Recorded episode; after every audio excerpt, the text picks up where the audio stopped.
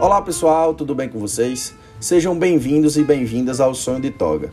Para quem já me acompanha no Instagram, mais um canal para nossa comunicação. Quem ainda não me segue, entra lá e acompanha os nossos posts, arroba Sonho de Toga. Esse é o seu podcast sobre livros, séries, filmes, viagens e assuntos do mundo inteiro. Então, bora sonhar junto comigo? O tema de hoje é Direito. Vamos discutir e analisar a medida provisória número 910 de 2019.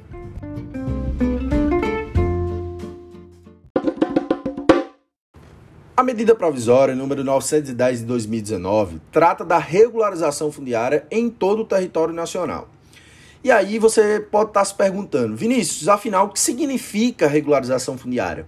A regularização fundiária nada mais é do que um conjunto de medidas jurídicas, urbanísticas, ambientais, sociais que visam regularizar assentamentos que são irregulares, bem como a sua titulação, garantindo principalmente o direito à moradia e ao meio ambiente ecologicamente equilibrado.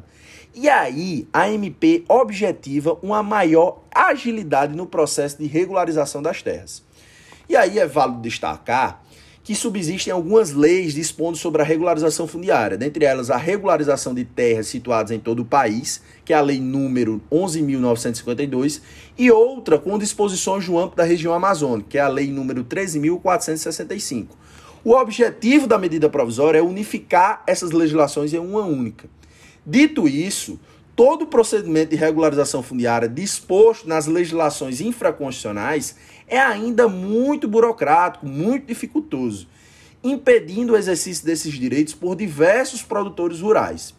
Então, parece razoável a medida provisória, não é mesmo? Concordam comigo? Todavia, por que os artistas e ambientalistas defendem o contrário?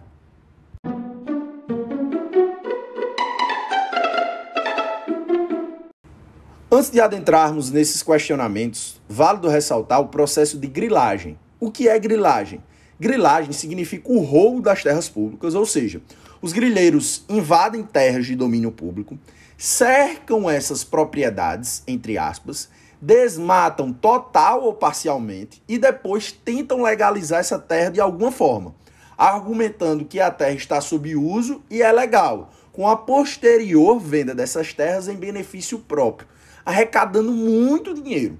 Por isso, a crítica dos ambientalistas e artistas, pois todos eles acreditam que com a aprovação da MP favoreceria o processo de grilagem da terra pública em todo o território nacional.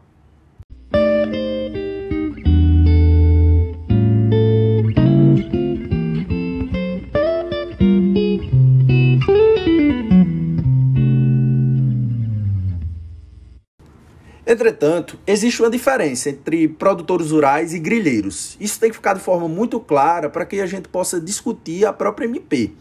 Os produtores rurais são todos aqueles que utilizam da sua propriedade para subsistência individual e familiar, ao qual muitos deles não possuem a regularização da sua terra, impossibilitando, por exemplo, a concessão de empréstimos, que sem essa concessão não existe como buscar meios para financiar a sua própria atividade e com a regularização facilita-se a busca do próprio crédito. Além disso, com toda a regularização dessas terras dos produtores rurais e não de grilheiros, propiciaria um controle dessas terras e a consequente maior proteção do meio ambiente, tendo em vista a fiscalização e controle de todas as terras regularizadas.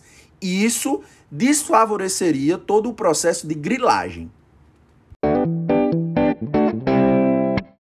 E aí vocês devem estar se perguntando, Vinícius, e como fazer a diferenciação entre grilheiros e produtores rurais na regularização? E aí não é uma tarefa tão complicada. Basta a MP estabelecer requisitos para a regularização da terra. E a MP ela faz isso. Olhem o artigo 13. Eu vou ler junto com vocês e vou fazer algumas pontuações. O artigo 13 fala assim, abre aspas. Os requisitos para regularização fundiária de imóveis de até 15 módulos fiscais, e aqui eu já quero fazer a primeira pontuação. Módulo fiscal significa o tamanho da área do imóvel rural, certo? Até quatro módulos fiscais são considerados pequena propriedade. De 4 até 15, média propriedade. Superior a 15, grande propriedade, certo? Isso aqui é importante para a gente entender o próximo, a próxima disposição do artigo 13. E aí continua: serão averiguados por meio de declaração do ocupante. E aqui eu quero fazer algumas pontuações. A primeira é: antes da MP, abrangia-se somente as pequenas propriedades por meio de autodeclaração. Agora serão as pequenas e médias. Isso daqui é importante por quê? Porque existe uma grande polêmica nesse termo de autodeclaração.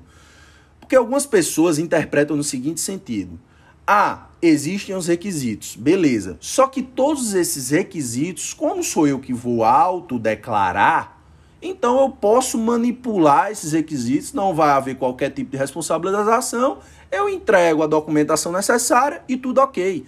Só que não é bem assim, pessoal. Apesar de não ter a fiscalização no local especificamente da sua propriedade, mas essa fiscalização dependerá de uma comprovação de diversos documentos que são estabelecidos pela própria MP. Isso tem que ficar de forma muito clara. A autodeclaração não significa dizer que não vai ter qualquer tipo de fiscalização, certo? E aí, continuando, sujeita à responsabilização penal, civil e administrativa. Além dessa autodeclaração ela não ser feita de qualquer forma, ainda pode subsistir uma responsabilização penal, civil e administrativa. Fique bem claro isso, tá, pessoal?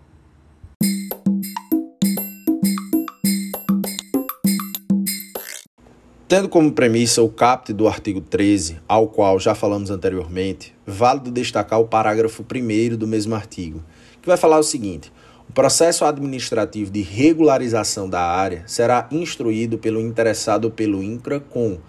E aí é elencado uma série de requisitos que devem ser cumpridos antes da regularização. Significando dizer o quê? Que não basta a autodeclaração de cumprimento dos requisitos Todos eles serão verificados pela autoridade competente. Quais são esses requisitos? Inciso 1. A planta e o memorial descritivo, assinado por profissional habilitado e com a devida anotação de responsabilidade técnica, ART. Apesar da sua autodeclaração, mas a planta e o memorial descritivo deve ser feito por um profissional habilitado. Inciso 2. O cadastro ambiental rural, CAR, o que é isso? Isso é uma inovação contida na MP que não existia anteriormente, que significa um registro público eletrônico de âmbito nacional, reunindo informações ambientais das propriedades rurais e posses rurais, compondo uma base de dados para controle, monitoramento, planejamento ambiental e econômico e combate ao desmatamento ou seja, mais uma forma de combate a qualquer tipo de grilagem. Inciso terceiro, as declarações do requerente do seu cônjuge ou companheiro sob as penas da lei, de que, a linha A, não sejam proprietários de outro imóvel rural em qualquer parte do território nacional e não tenham sido beneficiários de programa de reforma agrária ou de regularização fundiária rural a linha B, exerçam ocupação e exploração direta, mansa e pacífica, por si ou por seus antecessores, anteriormente a 5 de maio de 2014. Essa é a regra, esse é o prazo definido, que até 5 de maio de 2014 essas terras vão ser regularizadas. A linha C, pratiquem cultura efetiva. A linha D, não exerçam cargo ou emprego público. A linha E, não mantenham em sua propriedade trabalhadores em condições análogas às de escravos. A linha F, o imóvel não se encontre sob embargo ambiental ou seja objeto de infração do órgão ambiental federal, estadual, distrital ou municipal.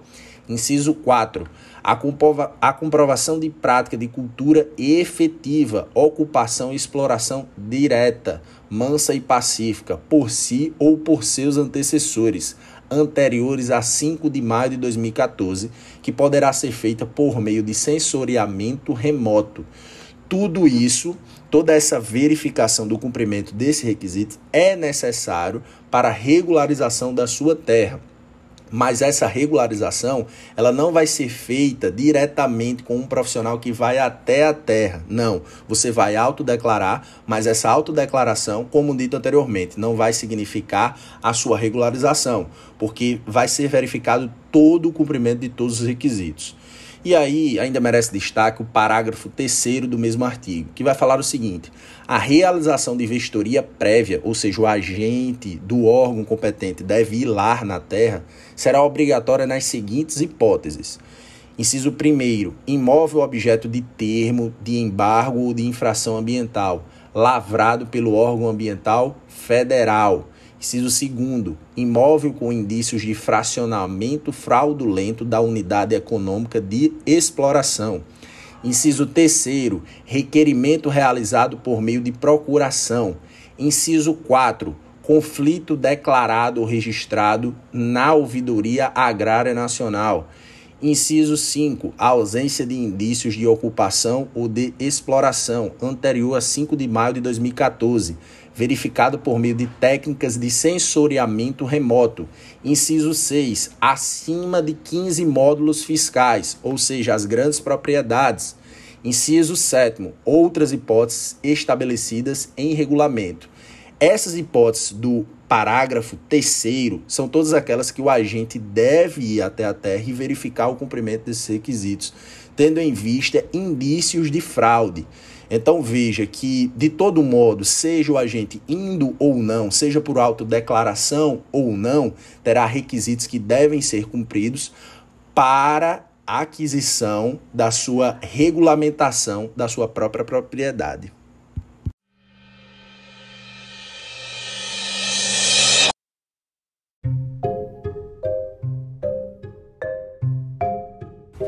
Então, qual seria a minha opinião? Primeiro, você deve ter essa distinção de forma muito clara entre produtor rural e grilheiro, que, ao que me parece, a MP estabelece os requisitos de regularização para justamente fazer essa diferenciação. Segundo, a regularização fundiária proposta pela medida provisória, regra geral, visa o benefício dos pequenos e médios produtores rurais, pela agilidade no processo de regularização, que anteriormente a MP não se tinha Inclusive, com a medida provisória, tem a implantação de novos meios tecnológicos.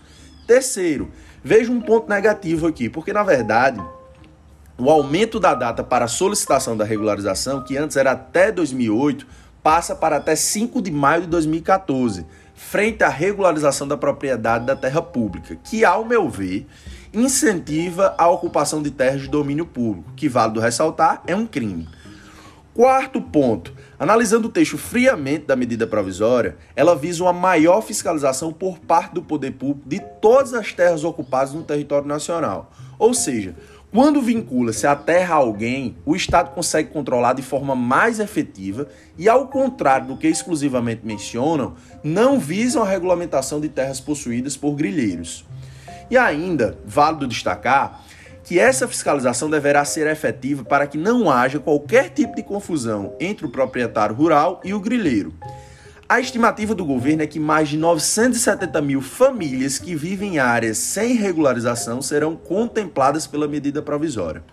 Por fim, a regularização menos burocrática é necessária pois beneficiará diversos produtores rurais que vivem única e exclusivamente do benefício da agricultura e nem sequer têm direito da sua própria terra pela burocratização anterior à medida provisória. Destaco mais uma vez: necessária a fiscalização efetiva para que não tenhamos um processo inverso de benefício dos grilheiros em detrimento de terras públicas.